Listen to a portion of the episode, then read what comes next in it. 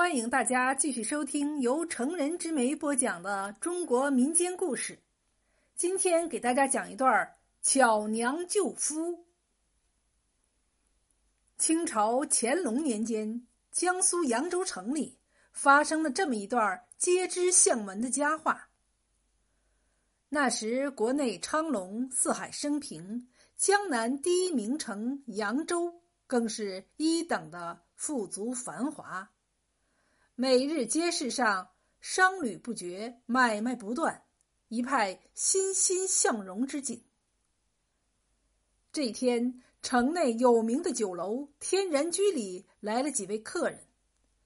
从衣着打扮上看，似乎是从京城来的，举止谈吐都较常人不同。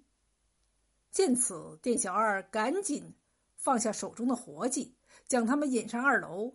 挑了最好的沉香木桌给这几位客人就坐，坐在最上方的那位被另外三人称为艾老爷。艾老爷似乎对扬州很熟悉，点了这里最有名的琼花鹿酒和蟹粉芙蓉鱼片。等菜过程中，艾老爷看见壁上挂着一副精美的刺绣，绣的是宋朝徽宗皇帝的半开眉。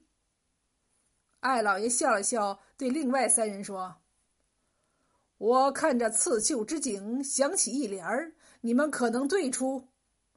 上联即是‘满地花阴风弄影’。”话音刚落，身后突然有莺啼般的声音传来：“一江月色水生魂。”回头一看，一名纤弱丽质的女子手拿璎珞站在后面，眉若春柳，不描而翠，眼如秋水，无意生辉。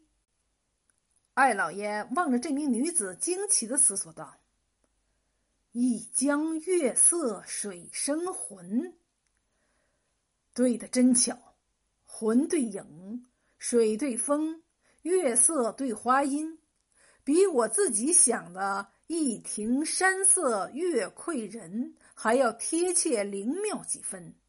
此联果真是眼前之女所对。店小二见状，赶忙说道：“哎，老爷别见怪，她是一名刺绣女，我们这里大大小小的刺绣都是她做的，我们都叫她巧娘。”艾老爷饶有兴趣的点点头。巧娘，果然是人如其名，灵巧非凡。不仅绣艺奇佳，更是锦绣心口，巧语妙对。若非书香世家女，断没有如此才学资质。敢问姑娘来自何处？巧娘微微行礼，答道：“艾老爷过奖了。”奴家只是一介女流，以女红刺绣为生，并无甚家世。其实艾老爷猜的不错，巧娘原是苏州大户人家之女，嫁于名士程燕新为妻。程燕新进士出身，前年刚被擢升为苏州知府，仅三月就被人诬陷，皇上将他罢官入狱。巧娘为了救夫，历尽艰辛，耗尽财力，找了许多门路，想要向皇上诉说冤情，但始终未能成功。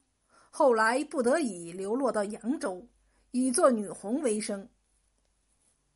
艾老爷见巧娘不肯以实言相告，也没有再继续追问，说道：“今日有幸得遇如此巧人巧对，斗胆再请姑娘赐教。”于是向店小二借了纸笔，写下数十来字，并说道：“艾某最喜扬州瘦西湖，秀美奇丽。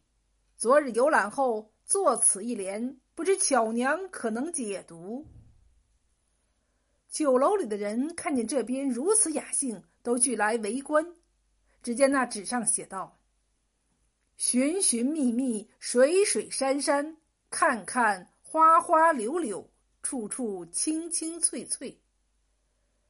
巧娘看罢，思索片刻，笑道：“艾老爷真好才情，此联当为‘寻寻觅觅，水水山山，看看花花柳柳，处处青青翠翠’。全联用叠字组成，此为奇巧之一。更有巧妙之处在于，此联还可逆读：‘翠翠青青，处处柳柳花花。’”看看山山水水，密密寻寻，不知艾老爷可是此意？艾老爷笑着点头。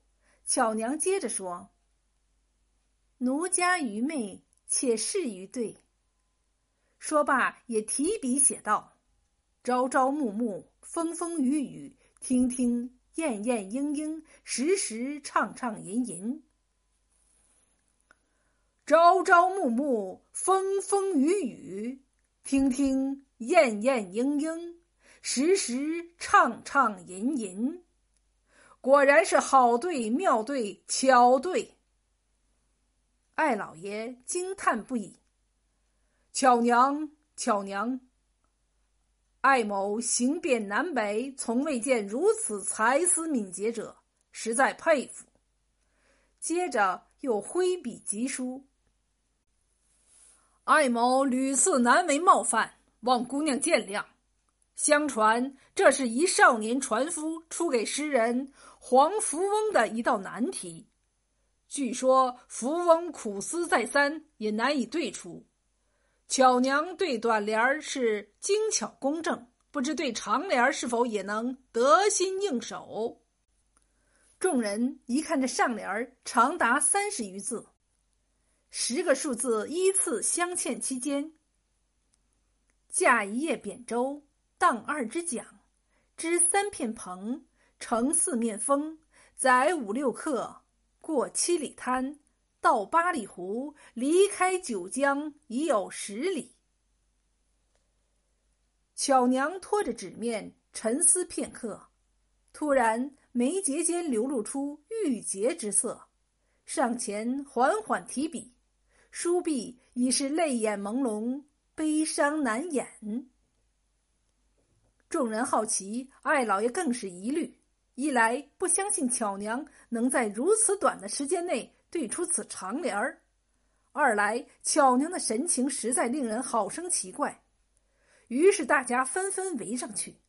只见那纸上书道：“经十年寒窗，破九重霄。”写八股文，凭七步才，升六五级，任四品官，过三余月，并无二心，却蒙一冤。一片惊叹之声，巧娘的扫眉之才让众人钦佩不已。但此刻，艾老爷惊叹的同时，更关心另一个问题，于是问道。巧娘为何对如此一联儿？是否有什么隐情？说出来，也许艾某可以帮你。巧娘谢道：“谢谢老爷关心，奴家的家事不必劳烦老爷，这也是没有人帮得了的了。”艾老爷笑道：“这世上还没有我帮不了的事。巧娘天资聪颖。”就来猜猜，艾某乃何方人士？四音何响？现处何天？长孙何后？孔子何人？巧娘听罢，思索道：“四音当当响，现在必然是处在今天。长孙氏自然是贤后，孔子是。”想到这里，巧娘一下子惊呆了。原来眼前之人竟然是……突然间一起至今在狱中受尽苦难的夫君，都是拜此人所赐。于是巧娘冷冷的说道：“原来是……那我也斗胆出一题，请老爷看看我是否猜对了。”巧娘一边说，一边把酒壶放在艾老爷面前。杨戬多何物？美酒在何处？四书中后何字？尾生应为何子？听完这四句，旁边围观者中有醉酒之人哈哈大笑。杨戬那厮是三只眼吗？美酒当然是在前方。尾生为何子？谁会知道他爹是谁呀？哈哈，怪事儿！艾老爷自言道：“杨戬多一眼，美酒在前处。”四书中后是庸字，尾生自然是君子。说到这里，艾老爷的脸一下子变了颜色。巧娘缓缓道：“原来艾老爷就是当今贤圣，斗胆冒犯了，奴家还以为是眼前庸君。”话音刚落，艾老爷身旁。穿紫衫的一人拍桌道：“大胆放肆，竟敢说！”这时候，周围众人皆已明白，眼前这位艾老爷竟然是当今皇上乾隆，纷纷争先跪下。独巧娘还凛然不惧的站着，道：“若果真是贤圣，如何会让一个清白之人蒙冤三年？”说罢，泪滴不止。到此，个中缘由，乾隆皇帝已经猜到了八九分。后来，乾隆皇帝亲自审理了巧娘夫君程燕新的案件，确为冤案，还他清白，并擢升为正四品官。巧娘巧救夫君的美名也传遍了天下。